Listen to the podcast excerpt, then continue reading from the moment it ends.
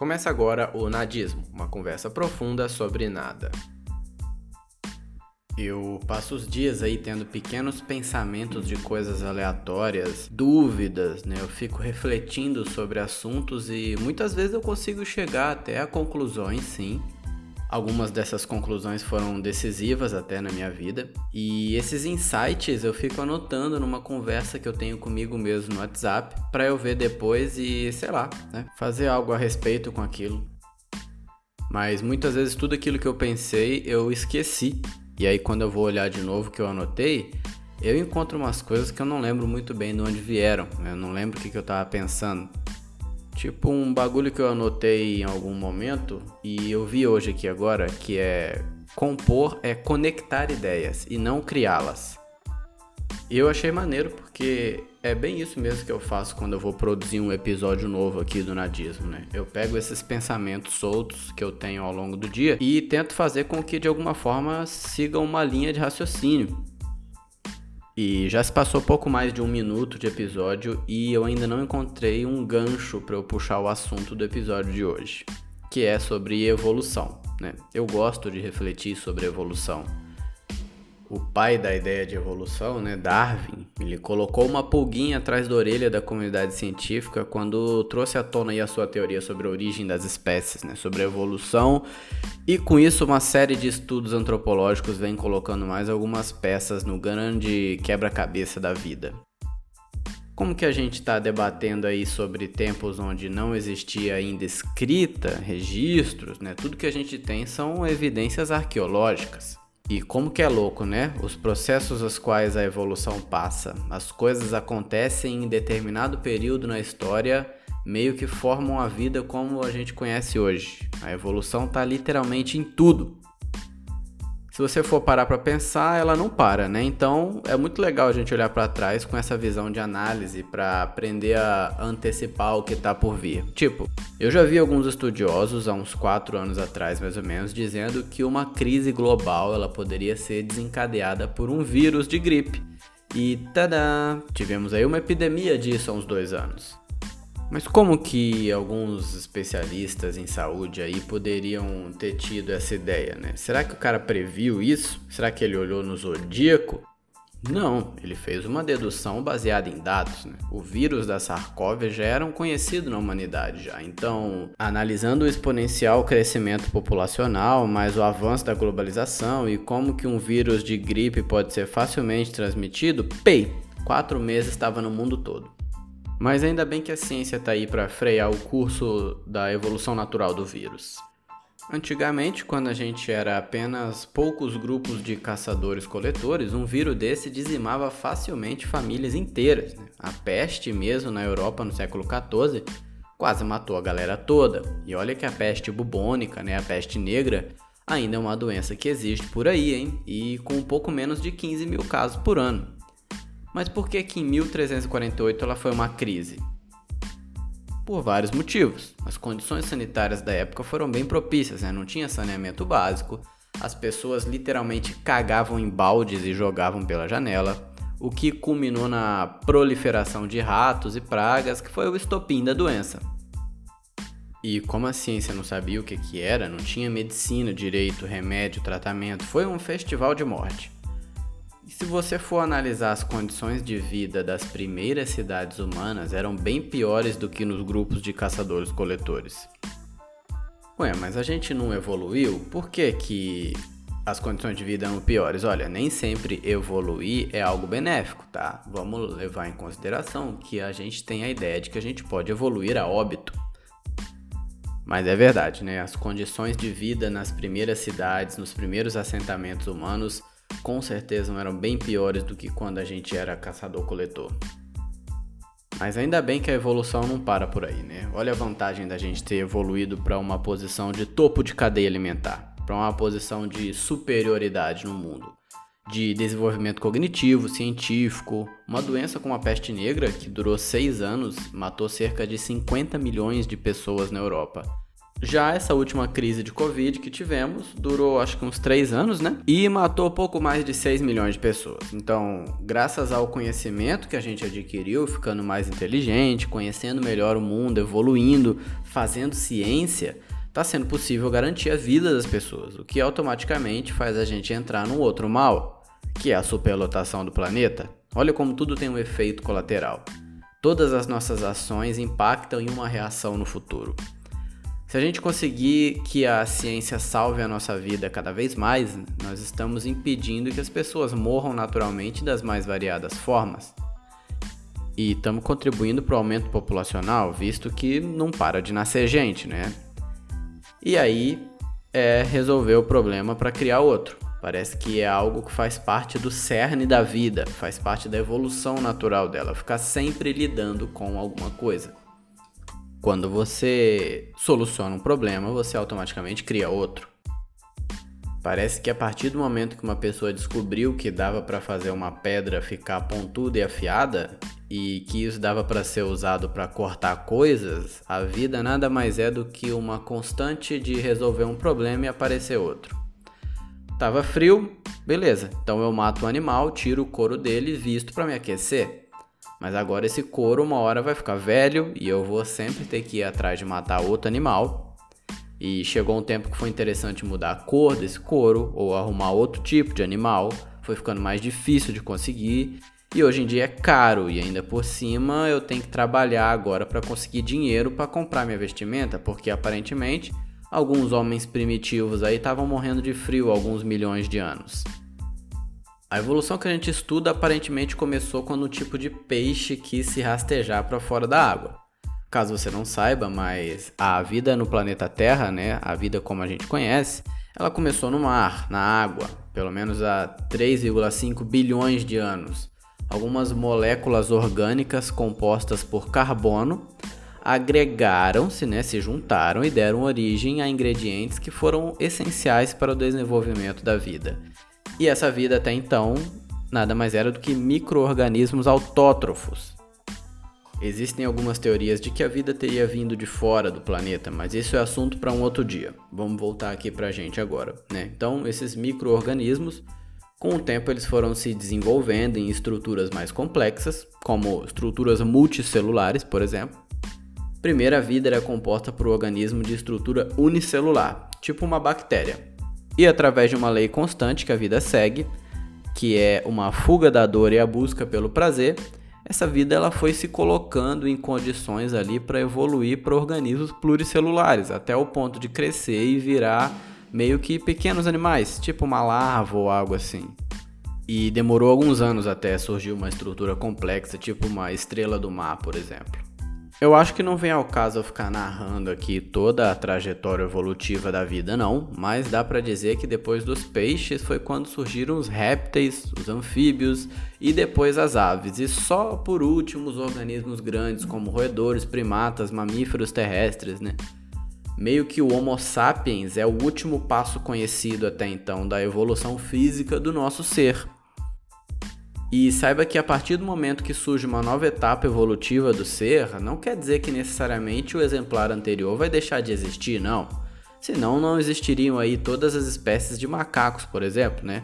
Ou animais do mesmo gênero nas raças diferentes, de cachorro, de gato e bicho que a gente conhece. Tipos diferentes de equinos, a nossa história na Terra começa com os hominídeos, surgindo ali na região do chifre da África, que é a região onde fica hoje a Etiópia, a Somália, o Sudão, mais ou menos de 6 a 8 milhões de anos aí. Os hominídeos eles formam uma família taxonômica dos grandes primatas, né? os primeiros primatas, que se dividem em três grupos: os chimpanzés, os gorilas e os humanos. Isso mesmo, né? Nós humanos.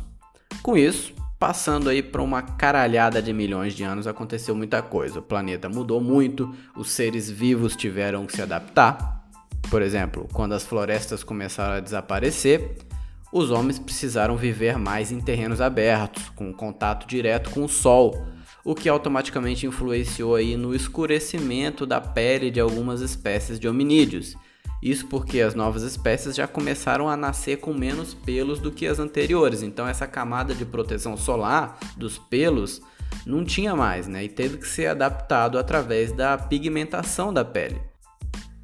Só corrigindo que, na verdade, não é que hoje a gente tem menos pelos que os primatas, a gente tem a mesma quantidade de pelos. Inclusive, você tem a mesma quantidade de pelos que um chimpanzé. Só que os nossos pelos eles são menores, são mais finos. O que a gente ainda não sabe é por que, que esses pelos começaram a diminuir. Isso ainda é uma incógnita para a antropologia. Talvez alguma característica atrativa sexual? O mais depiladinho poderia ser mais atraente e conseguiria se acasalar mais do que o peludo? Eu não sei, é uma hipótese. Que nós nascemos juntos com os macaquinhos aí, essa história a gente já conhece bem, né? Já tá bem batido para todo mundo, eu acredito. Eu espero. Ao longo do tempo, a evolução tratou de ir selecionando as raças mais hábeis aí de primatas do gênero Homo ao ponto que só sobraram os Homo sapiens, né? Que somos nós. Provavelmente por conta da nossa sapiência que influenciou para que só tenha sobrado a gente. Mas durante um tempo, a gente conviveu com diversos outros tipos de primatas aí do gênero Homo. Há 200 mil anos atrás só, quando surgiu o Homo sapiens, existiam ainda outras espécies de ser humano, igual você tem hoje com as raças de animais do mesmo gênero e espécie. Pensa que loucura a gente poder ir visitar o nosso primo homem de Neandertal lá na Escócia, ou o tio Homo rudolfensis lá no Quênia.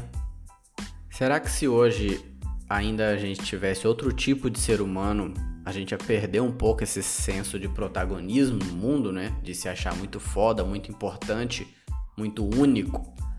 Porque esse lance da inteligência não é algo que foi destinado somente ao ser humano, não. Se você pegar, por exemplo, um esquilo enterrando uma noz porque o inverno está chegando, cara, isso é inteligência.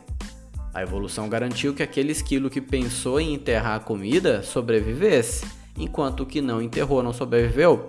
A evolução selecionou a inteligência como fator decisivo para a sobrevivência em praticamente todas as espécies. A diferença da nossa inteligência com a dos demais animais é a capacidade de se comunicar, de se organizar de maneira mais complexa. E isso provavelmente graças ao desenvolvimento da nossa linguagem. É óbvio que os macacos sabem dizer para os outros macacos quando tem um predador próximo, quando querem acasalar, quando estão com raiva, mas é algo muito mais momentâneo. Essa capacidade de antever as coisas, de ter uma memória temporal, de se comunicar sobre coisas que não necessariamente existem ali e agora, é o que está levando a gente a colonizar outros planetas. Enquanto a inteligência dos outros animais ela é mais reativa, o ser humano ele tem capacidade não só de se organizar, mas de se planejar. E esse foi um fator muito decisivo da gente ter ganhado a posição que a gente tem hoje no mundo. Quando a gente viaja um pouco sobre evolução, é legal ver que a gente não precisa ficar só preso na evolução natural das espécies, não. Eu gosto muito da ideia de que a evolução ela está em tudo, não só no mundo natural, mas também no mundo social. Como que a gente pode ver a evolução agindo dentro do mundo social? Bom, isso é muito fácil. É só você analisar como uma coisa pode influenciar uma série de outras coisas, tipo por que você acha que as crianças têm medo de monstros embaixo da cama? Bom, pelo menos tiveram por muito tempo, né? Eu acho que hoje isso tá se perdendo porque as camas de hoje não tem como entrar embaixo mais. Mas tem uma teoria muito legal que eu já vi sendo levantada, é que durante um período de transição, né, quando a gente estava já se tornando menos macaco e mais homo, a gente ainda dormia nas árvores, porque era perigoso ficar no chão à noite na natureza primitiva. Então, quando a gente dormia no alto das árvores, embaixo tinha um monte de predadores rondando e esperando alguém bobear. E vivendo isso durante alguns milhares de anos aí, a gente passou anos tendo inconscientemente um medo do que estaria embaixo da gente durante o sono. Praticamente tudo que existe hoje foi fruto da evolução das paradas. Quando o primeiro cara percebeu que, ao invés de ficar correndo atrás da comida, eu podia construir um cercadinho e fazer com que a comida ficasse ali presa perto de mim. Ou que eu podia plantar minha comida que ela ia nascer em alguns dias. Daí a gente viu que era melhor eu ficar quietinho aqui, né? Que não precisaria mais eu ficar como um nômade atrás de comida e abrigo. E aí assim vai juntando um e outro, vão nascendo as crianças, naturalmente os homens que eram mais fortes vão cuidando aí da manutenção das paradas, as mulheres cuidavam de ficar de olho nas crias. E olha só, o que, que você acha que acontece quando você pega um monte de macaco recém-evoluído para conviver junto? Sempre tem um safado que é mais preguiçoso que o outro, né? Que quer comer mais que o outro, quer pegar a comida que era do outro, que tá em cima da macaca que era do outro maluco, e aí começa a bagunça, começa a barbárie. Como diria o Thomas Hobbes, né? O homem é o lobo do homem. Até que a gente percebeu que precisava de certas regras de conduta, que tinha que ter alguma coisa que freasse o comportamento da galera de fazer coisa que ia prejudicar o grupo todo. A evolução sempre favorece a vida, favorece o que é melhor para o grupo. Então, como os grupos de que se organizavam melhores eram os que sobreviviam, esses sobreviventes passavam seus genes para frente. A vida então foi selecionando os grupos de homens que sabiam se organizar melhor, que tinham regras, porque as regras faziam com que cada um tivesse a sua função dentro daquele grupo, o que foi benéfico para o prosperar do grupo, que pode crescer para englobar outros grupos, começar a formar grandes assentamentos. E assim surgem as primeiras cidades, né? Que a gente já viu que as condições de vida nelas não eram tão boas assim quanto a dos caçadores-coletores. Mas é assim que a evolução age, né? Quem tem as melhores características para sobreviver, sobrevive, e quando for morrendo um pessoal aí, algumas características vão se perdendo, outras vão se mantendo. A mesma coisa acontece na evolução social. As regras e costumes que influenciaram no prosperar da galera foram as que foram sendo mantidas e aquelas que, com o passar do tempo, viu que não fazia muito sentido, foram sendo abolidas, foram sendo deixadas de lado. Vamos tentar pegar uns exemplos mais recentes para trazer aquele paralelo com algo mais do nosso dia a dia, né? Assim fica mais fácil de assimilar. Hoje, o entendimento dos nossos tribunais é usar as leis de proteção à mulher para beneficiar, por exemplo, indivíduos trans que sofrem algum tipo de abuso. Né? Se o critério da lei é que a vítima seja mulher, e o consenso hoje é que uma pessoa com transtorno de gênero se identifica como mulher, Nada mais justo do que usar essa lei para tutelar essa proteção para esse indivíduo também, porque afinal a lei foi criada por um motivo e ela tem que ser abrangente. É, deixa eu ver mais aqui o que, que a gente pode, pode usar como exemplo. O casamento hoje é muito diferente do casamento que era tutelado pelo antigo Código Civil. Hoje em dia a lei já garante algumas coisas muito importantes que antigamente não era garantido, tipo a igualdade entre os cônjuges, Antes, o homem tinha de fato mais direitos e poder do que a mulher dentro da relação conjugal. Os filhos biológicos tinham preferência na herança em face dos filhos adotados. Por que, que hoje não é mais assim? Por que, que hoje os nossos ordenamentos eles têm uma noção, uma visão mais igualitária? Porque a gente evoluiu socialmente. E dessa mesma forma, as nossas leis, os nossos costumes, os nossos hábitos, os nossos ideais também evoluíram foi naturalmente percebido que é benéfico para a coletividade que beneficiássemos de maneira mais igualitária as pessoas. Enfim, esse sou eu brisando um pouco sobre evolução. Talvez você nunca tenha pensado nisso, talvez você conheça alguém que ande por aí achando que a vida é só isso que ela conhece, mas não, mano. Antes da gente, teve uma cadeia gigantesca de fatores que influenciaram eu e você sermos do jeito que a gente é hoje e isso quer dizer praticamente tudo. Se você usa um tênis vermelho para dar um rolê no shopping, cara, só de pensar na quantidade de gente que morreu para que esse tom de vermelho fosse acessível, para que o tecido do seu tênis pudesse ser facilmente costurado aí por uma criança chinesa escrava, o tempo que demorou para que as relações comerciais se estabelecessem esse ponto de você poder pegar um pedaço de borracha e juntar com um pedaço de couro e tecido para fazer um tênis, mano. Isso é um universo inteiro de acontecimentos e fatos que passou a existir desde que a gente aprendeu a lascar pedra. Ai, como eu acho esse assunto fantástico, cara, na moral. Tanto é que todo episódio eu tento trazer alguma visão, porque meio que tudo tá ligado a isso. Qual que seria o intuito então da gente ficar aqui perquirindo sobre a ideia de evolução, tanto natural quanto social? Talvez trazer pra gente uma noção mais de humildade, né? Da gente parar de ter esse senso de protagonismo no mundo, parar de se achar grande coisa, parar de se achar tão importante. Igual quando alguém fala que a gente tem que cuidar do planeta. Cara, eu acho isso uma balela, mano. A gente não tem que cuidar do planeta. A gente tem que cuidar da gente. O planeta tá aí há muito tempo e vai continuar aí há muito tempo depois que a gente for. Se, caso um dia a gente se for por completo, né?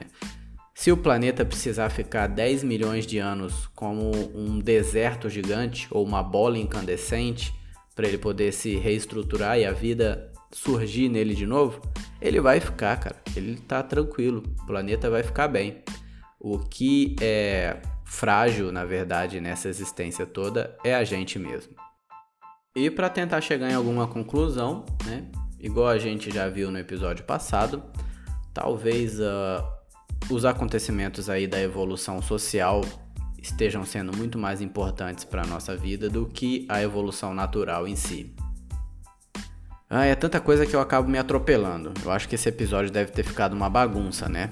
Se você se interessou e não conseguiu entender muita coisa, quiser trocar uma ideia comigo sobre isso, me dá um salve lá no arroba ribeirocaio com dois Os no final, lá no Instagram. Você pode também ajudar na evolução do nadismo, né? Vai lá no Spotify, marca cinco estrelinhas. Isso faz com que o Spotify entenda que você gostou, que você acha que o nadismo é legal e ele recomenda o nosso programa para mais pessoas. Mas é isso. A ideia principal do nadismo eu acho que é talvez fazer você pensar. Se por algum segundo que seja eu conseguir fazer com que você pensasse diferente sobre algum assunto, eu acho que eu consegui cumprir meu objetivo aqui então. Para quem ficou comigo aqui até o final, obrigado. Semana que vem a gente tem mais uma viagem aleatória aí sobre algum assunto nada relevante para você, beleza? Então é isso, galera. Tchau, tchau. Valeu.